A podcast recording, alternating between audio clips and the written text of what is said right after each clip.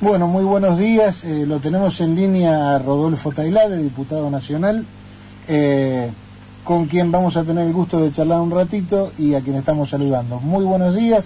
Te estamos saludando Claudio Angelini, Alejandro Filipponi desde el estudio y Daniel Guerín a la distancia. Buen día a los tres. ¿Cómo les Bueno, muchas gracias por, por atendernos y darnos este ratito esta mañana de sábado. Rodolfo, por supuesto que lo que más nos interesa hablar contigo hoy es de la reforma judicial porque sabemos que es un proceso largo, complicado, pero antes que nada nos gustaría saber el porqué de fondo, el porqué profundo, por qué es necesaria una reforma judicial en nuestro país. Eh, sí, yo diría que hay que tener en cuenta una cosa. Lo, el- eh, se está discutiendo hoy un proyecto en el Senado de la Nación que se lo califica como integrada, digamos, globalmente como la, la reforma judicial. Y lo que me parece que hay que tener en cuenta es que solamente es una iniciativa en el marco de un proceso de reforma que tiene que ser eh, encarado por la democracia argentina, eh, que no solamente se trata de reformar cómo están organizados los juzgados, no se trata de reformar leyes, reglamentos y procedimientos, sino también cultura, pautas culturales, eh, funcionamiento institucional, eh, el propio eh, el propio trabajo de los de los trabajadores de justicia. Y esto requiere de mucho tiempo de un proceso largo de eh, de distintas iniciativas eh, y muchas de las cuales ni, ni siquiera necesariamente tienen que pasar por el Congreso entonces ese concepto eh, me parece el que tiene que, que quedar claro en la gente. Es decir, no apostemos a que este proyecto en particular eh, va a resolver los grandes problemas de la justicia. Este proyecto, en el fondo, está tratando de sentar las bases de, de- para empezar un proceso, eh, ojalá que sea profundo, de reforma. Eh, ¿Y por qué? ¿Por qué hay que reformar? Bueno, porque la justicia es, yo diría, el, el ámbito institucional que peor funciona en nuestro país. Eh, no hay respuestas eh, a la ciudadanía, no hay eh, uso criterioso de recursos, eh, los juicios, por supuesto, tardan años, cualquier pavada eh, se demora siglos para ser resuelta. Eh, eso sería, digamos, el, contexto o las razones por las cuales eh, debería modificarse profundamente el sistema en términos de una mirada de la sociedad que no está demasiado comprometida o, o informada de, cuestiones políticas, institucionales y hasta filosóficas. Después hay otras explicaciones, o por lo menos algunas otras razones que tienen que ver con que más política, si se quiere, con una visión específicamente hasta ideológica, que por lo menos eh, es la mía, ¿no?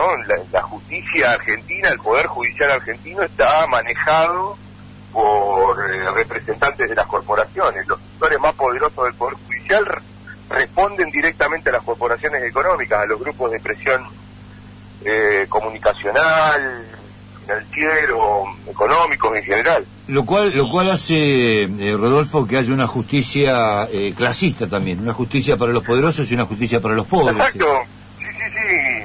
Eh, en, en- eh, en distintas escalas, eh, el Poder Judicial argentino está, está estructurado sobre la base de una, un sector social absolutamente eh, alejado, que no tiene que ver con, con, con la... eh, con, el- con, el- con los sectores populares, con las grandes mayorías. Porque uno, Rodolfo, si me, si me Son 100 permite... años, 150 años de funcionamiento así, tampoco por eso digo que esto es un proceso que hay que iniciar y no no no se agota en, la- en esta en esta iniciativa. No, por supuesto, en ese sentido me parecía que uno hace hincapié en, e- en este momento, por todo lo que ha venido pasando, hace hincapié en el aspecto penal, pero también hay aspectos de la justicia civil, eh, del fuero contencioso administrativo, que también no están funcionando para nada bien desde hace muchos años. Exacto, sí, por ahí lo penal es lo que lo que generalmente tiene más visibilidad, pero la verdad que es todo el, sistema el que funciona mal. Eh, civil, comercial, laboral, ni hablar, la seguridad social está colapsada, eh, y hay que hay que modificar, y eso eso se, se, empieza a cambiar, a transformar con modificaciones profundas, como decía, no solamente de leyes, sino también de pautas de trabajo, de cultura hacia adentro, hacia el interior, de, la cultura institucional hacia el interior del, del, Poder Judicial.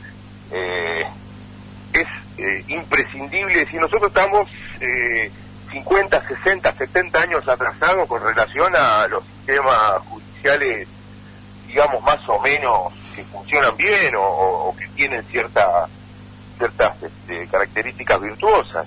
Y encima en los últimos cuatro años...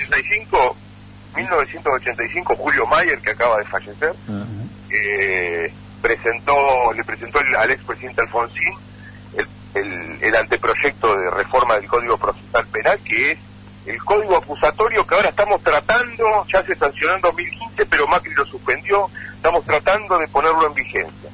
Eh, es decir, hace 30 años ya era hace 30 años nuestro país ya estaba totalmente desfasado en relación con el mundo, en estos, con estos sistemas, y tampoco pudimos ir, acá hay una resistencia absoluta de la corporación judicial que, no quiere perder privilegios, que quiere seguir trabajando en la comodidad de un despacho, eh, un juez penal, civil, laboral, lo que fuera, no participa de las audiencias, no conoce a las partes, le traen sus empleados, los trabajadores del juzgado, le traen el expediente para que firme, eh, después se va a jugar al golf o al tenis, trabaja seis horas, no paga ganancia, tiene 45 días de vacaciones.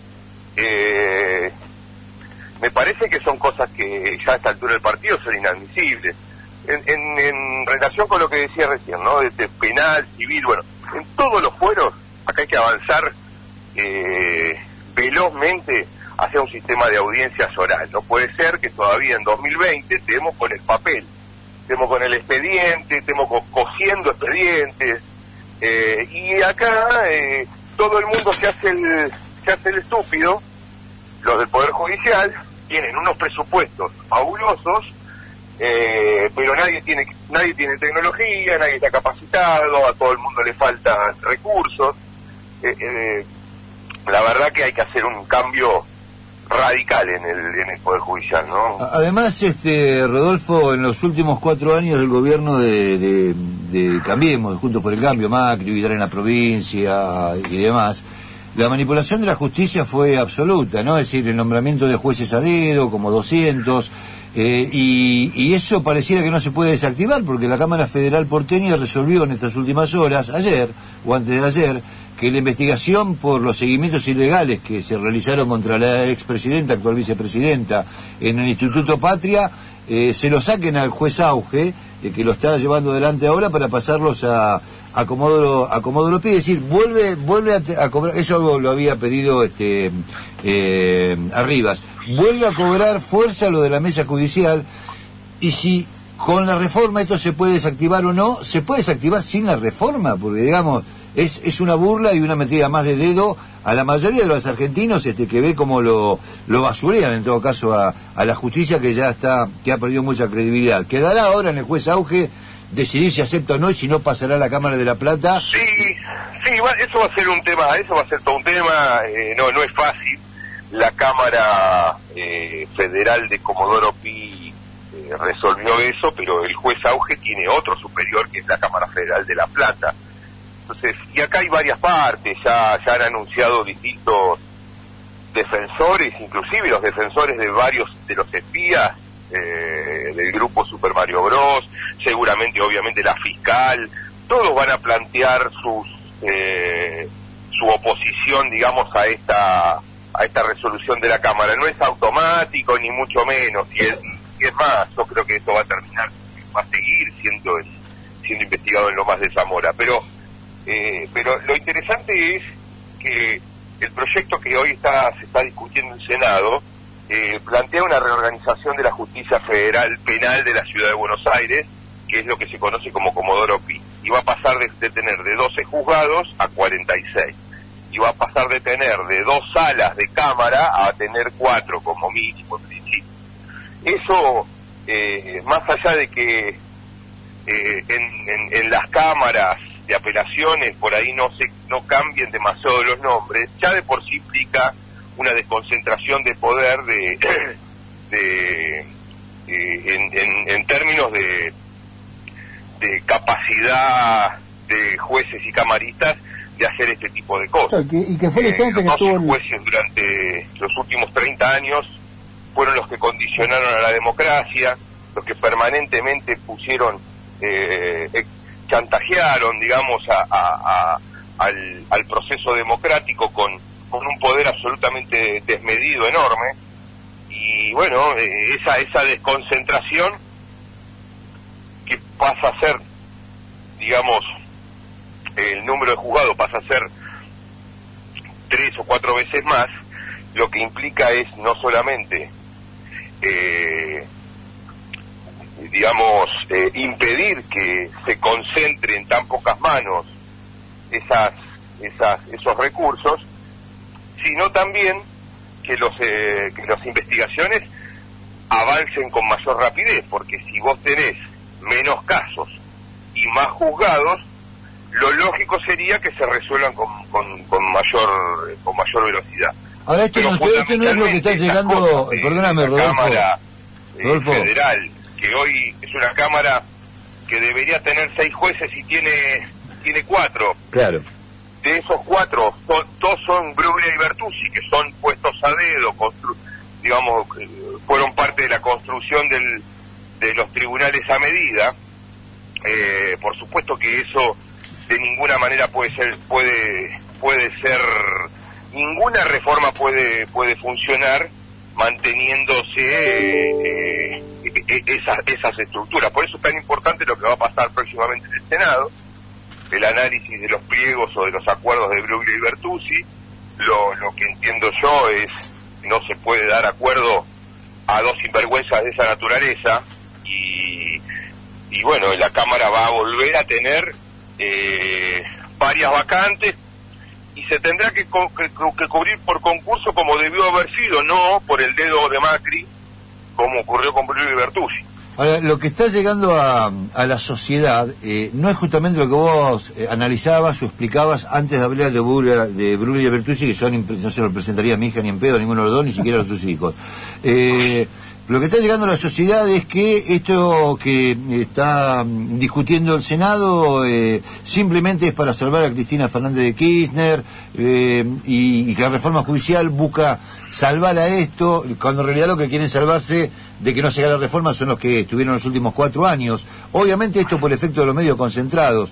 Eh, no está llegando, desde mi punto de vista al menos, ¿no? Eh, por el efecto de los medios concentrados, por la, la, la- la penetración que tienen, bueno, el discurso sí, real yo- de lo que significa la reforma. Quiero, quiero este, sacarme o, o quitarle responsabilidades a nuestra propia fuerza o a nuestro o al, o al gobierno. Por supuesto que acá en esta en esta estrategia de confusión, de mentiras, eh, de, de, de, digamos de, de, de ficciones que a ver, dan, ¿no? Primero primero la, la, la, la falsa acusación de que esto busca la impunidad de Cristina cuando eh, el proyecto no tiene absolutamente nada que ver con ninguna de las causas que ya está en trámite, ninguno de los tribunales se toca que están investigando a Cristina, eh, y, ahora salen con la, con la afectación de la libertad de prensa por una cláusula ridícula. La verdad que son bastante vergonzosas las posiciones de, de los medios de comunicación que, que van llevando de las narices a, a, los dirigentes y a los legisladores de, de, Juntos por el Cambio. Eh, pero efectivamente, eh, nosotros tenemos que darnos una, tenemos que, que, que, que, eh, generar políticas de comunicación que a las que la gente pueda lograr entender esto. Eh, porque si no, ningún proceso de reforma puede tener eh, éxito si la sociedad no solo la, no la comprende, sino que además no la hace, no, se- no, no, no la considera, eh, no se hace carne, digamos. Claro. ¿no? En su momento la ley de medios eh, que recorrió todo el país con, en distintos foros, se enriqueció el texto que había salido de Casa Rosada, con un montón de aportes de la sociedad civil, de, la militancia de la comunicación popular y demás, llegó al Congreso y tuvo mayorías muy importantes justamente por un por un proceso de, legitimación de la de, aquella eh, de aquella iniciativa.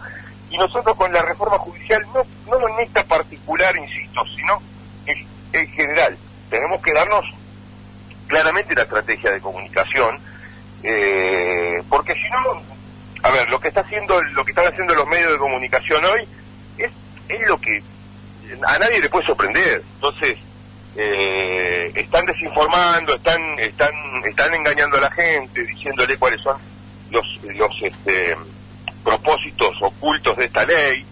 Toda una gran mentira que se puede desmontar inmediatamente si tenemos eh, comunicación, una comunicación clara y, y, este interlocutores eh, creíbles, digamos, frente a la sociedad. Entonces, no es solamente un problema de los medios, sino también es un problema propio que tenemos que darnos esa, esa eh, ese trabajo de diseñar una estrategia eh, en términos de comunicación para que la gente entienda lo que lo que buscamos con, con la reforma judicial, que en el fondo tiene que ser algo que, que la gente sienta como que va a generar su va, va, va a redundar en su propio eh, beneficio. Fundamentalmente, que sepa que va a haber una respuesta de, lo, de, lo, de, la justicia eh, más o menos rápida a un conflicto. O, entre otras cosas, por ejemplo, lo que hay que también eh, incorporar es la responsabilidad de jueces y fiscales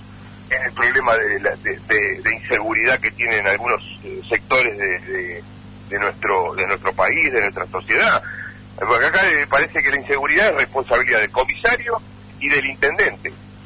Eh, eventualmente del ministro de seguridad de la provincia o, de, o de la nación, es muy fácil pegar ahí y resulta que hay eh, actores centrales en este tema, como son los jueces y los fiscales, que no pagan absolutamente ningún costo cuando son eh, igual de responsables que los funcionarios políticos. Entonces, todo tenemos que eh, incluir en esta estrategia de comunicación a la sociedad respecto del proceso de reforma. Totalmente. Ahora, esta semana se dio la característica que la oposición está alargando por todos lados que retiren el proyecto. Hubo casi una extorsión del diputado Iglesias diciendo, eh, bueno, no quieren marchas, eh, saquen el proyecto. Negri volvió a decirlo ayer, se dijo por estas horas, bueno, eh, teniendo en cuenta que los diputados de La Baña y los cordobeses ya dijeron que se van a, oponer a la reforma, Massa dijo, bueno, no sé, vamos a ver cómo vienen los tiempos, vamos a ver cómo lo manejamos en diputados. Probablemente se apruebe en Senado la semana entrante. ¿Qué va a pasar en diputados, me pregunto yo, teniendo en cuenta que el PRO ahora, los menteplanistas, están apretando a los diputados cordobeses para que ni siquiera dé quórum. ¿Cómo ves esto en diputados? Vos ahí que vas a estar ahí, justamente. Eh, eh, ojalá, a ver, por supuesto, mira, yo, yo, estoy muy tranquilo por varias razones.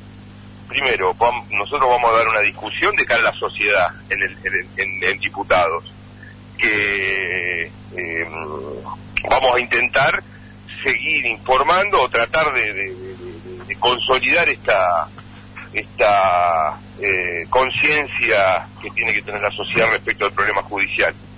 Eh, en ese marco vamos a, por supuesto, nunca tuvimos, nunca nos sobraron votos en, este, en este periodo parlamentario, así que esta no es la excepción, vamos a tener que conseguirlos sobre la base de diálogo, negociaciones. Eh, lo que no me gustaría eh, es que toda la oposición, junto por el cambio, evidentemente, eh, lo lleva de las narices Clarín, digamos, ¿no? Son, son ya a esta altura su alcahueterismo es, es bastante vergonzante. esperemos que esta gente, la Baña, eh, los diputados cordobeses, ¿no? La Baña está lleno de funcionarios del gobierno nuestro, ¿no? El Marco Baña, titular del INDE, Banco Nación. Eh, sí, pero dijeron que no apoyaban la reforma. Eh, debería, no, no digo que como una suerte toma y daca, pero eh, me parece que debería ser un poquito más responsable su posición, ¿no? no y no entrar en el chantaje que... Sí, de, de todas maneras uno, uno desde, desde fuera lo que piensa es que será materia de negociación al interior del frente, de, la coalición de gobierno. Eh, yo creo que no hay que dar por hecho nada, tampoco hay que dar por hecho el conflicto, ¿no es cierto? Ahora, no, no, no, pero eh, por supuesto nosotros, además yo tengo una confianza absoluta en nuestros referentes en la Cámara, tanto el presidente de bloque Máximo como en nuestro presidente de, presidente de la Cámara del Cuerpo, Sergio Massa.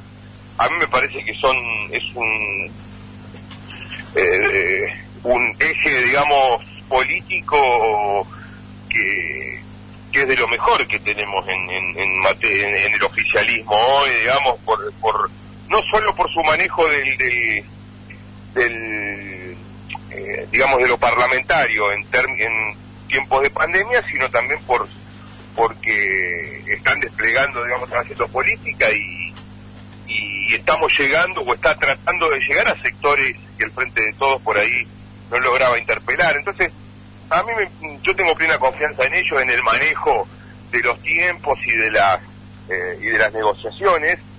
Y, mm, y bueno, si los cordobeses no quieren votar, que no voten. Eh, nosotros vamos a ir a buscar los votos eh, a con los diputados y diputadas que realmente tienen ganas de trabajar en función de los intereses de la sociedad. Y reformar la justicia es claramente una de las prioridades de la sociedad más allá de toda esta chantada que dicen de que no es el momento y no sé qué, porque nunca es el momento. Desde 1985 les acabo de decir que, que se, intentaron reformas de fondo en los códigos procesales eh, y tampoco es el momento. Digamos, o sea, nunca es el momento para la corporación judicial, para estas, eh, para estos eh, chantajistas que tienen un revólver en la sien de la democracia desde hace mucho tiempo y la verdad que es hora de sacarnos de encima al yugo. Sí. Por otra parte, yo creo, volviendo a este, a este nivel de conflicto interno, yo creo que cuando se decide hacer la coalición de, digamos, eh, para ganar las elecciones, que finalmente ganó las elecciones, se sabía que iba a haber temas que no iban a ser con una visión común, con una mirada en común por lo tanto, me parece lógico que haya distintas miradas respecto a este tema. Digo para bajar el nivel de dramatismo que los medios concentrados especialmente ponen con toda intencionalidad. Por supuesto, por supuesto que sí. Justamente yo creo que es una de las de las mejores virtudes de, de nuestra coalición, la heterogeneidad eh, y, la, la, lucidez que tuvieron los distintos sectores de, digamos, de achicar diferencias, de, pulir matices para avanzar en una propuesta común.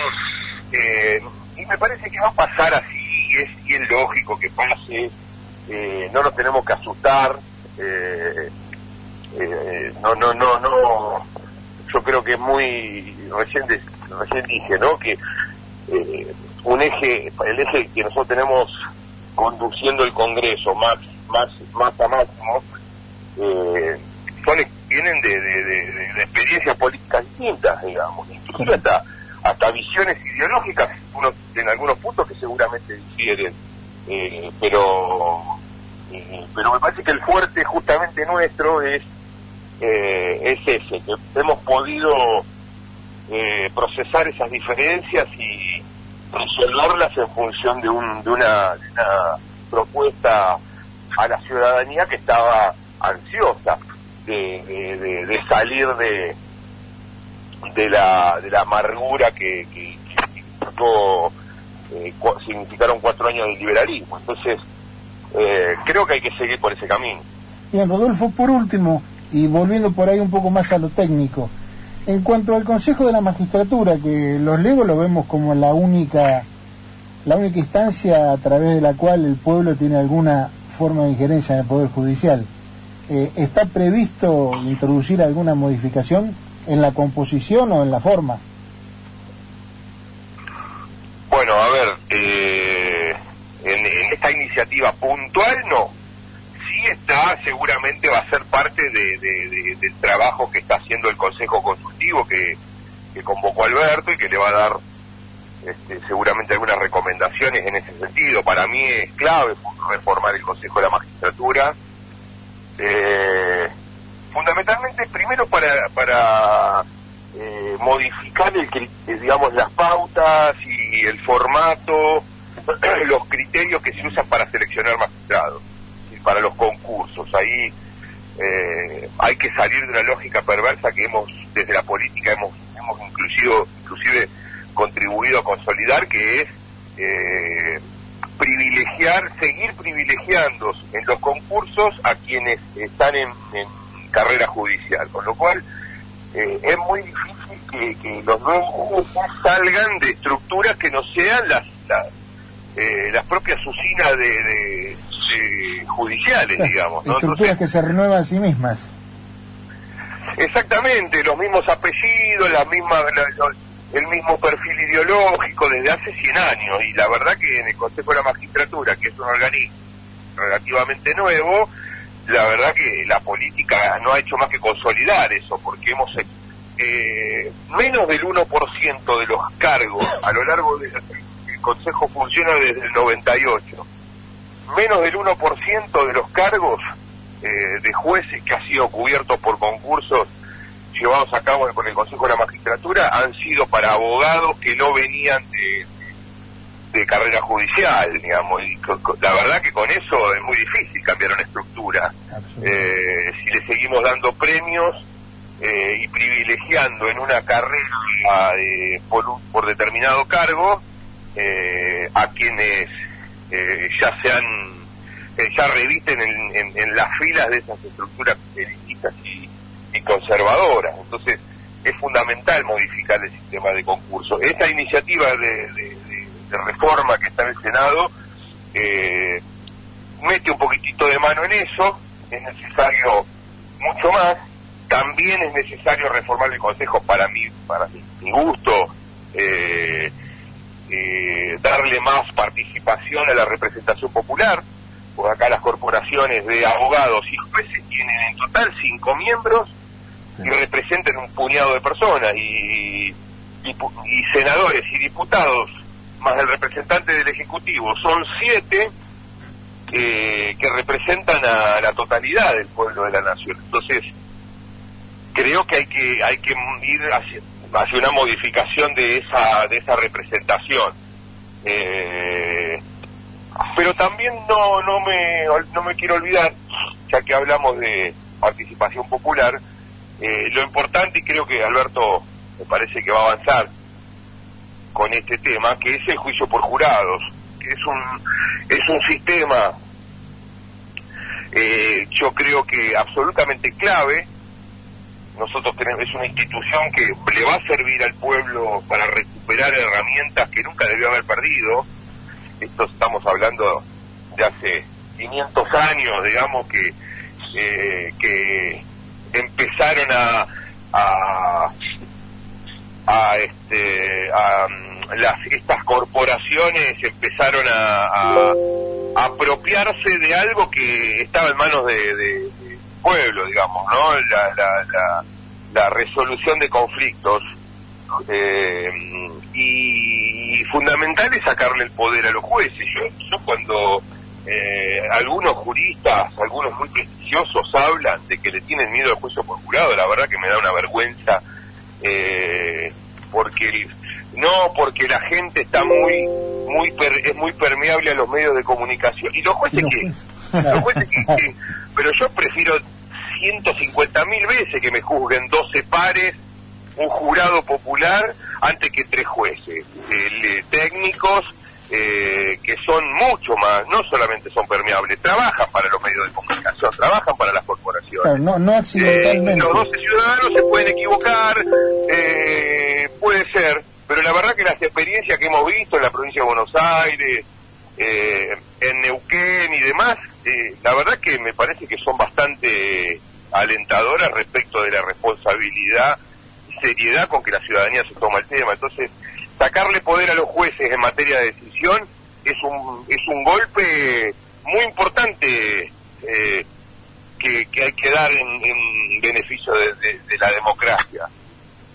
Sin lugar a dudas. Diputado, no, nos hemos quedado sin tiempo en el programa. Quedan muchos temas para hablar, lo de las marchas, las decisiones que ha tomado el intendente Moncho, eh, de denunciarlos, eh, las marchas, digo, anticuarentena, ¿no? Y cómo la justicia está actuando en contra justamente de, eso, de esos intereses. Pero bueno, lo dejamos para otro momento. Muchas gracias por atendernos, ¿eh? Como no, eh, nos vemos cuando quieran. Le, mando un abrazo, saludos a Bahía y que tengan buen fin de semana. Bueno, muchas gracias, Rodolfo.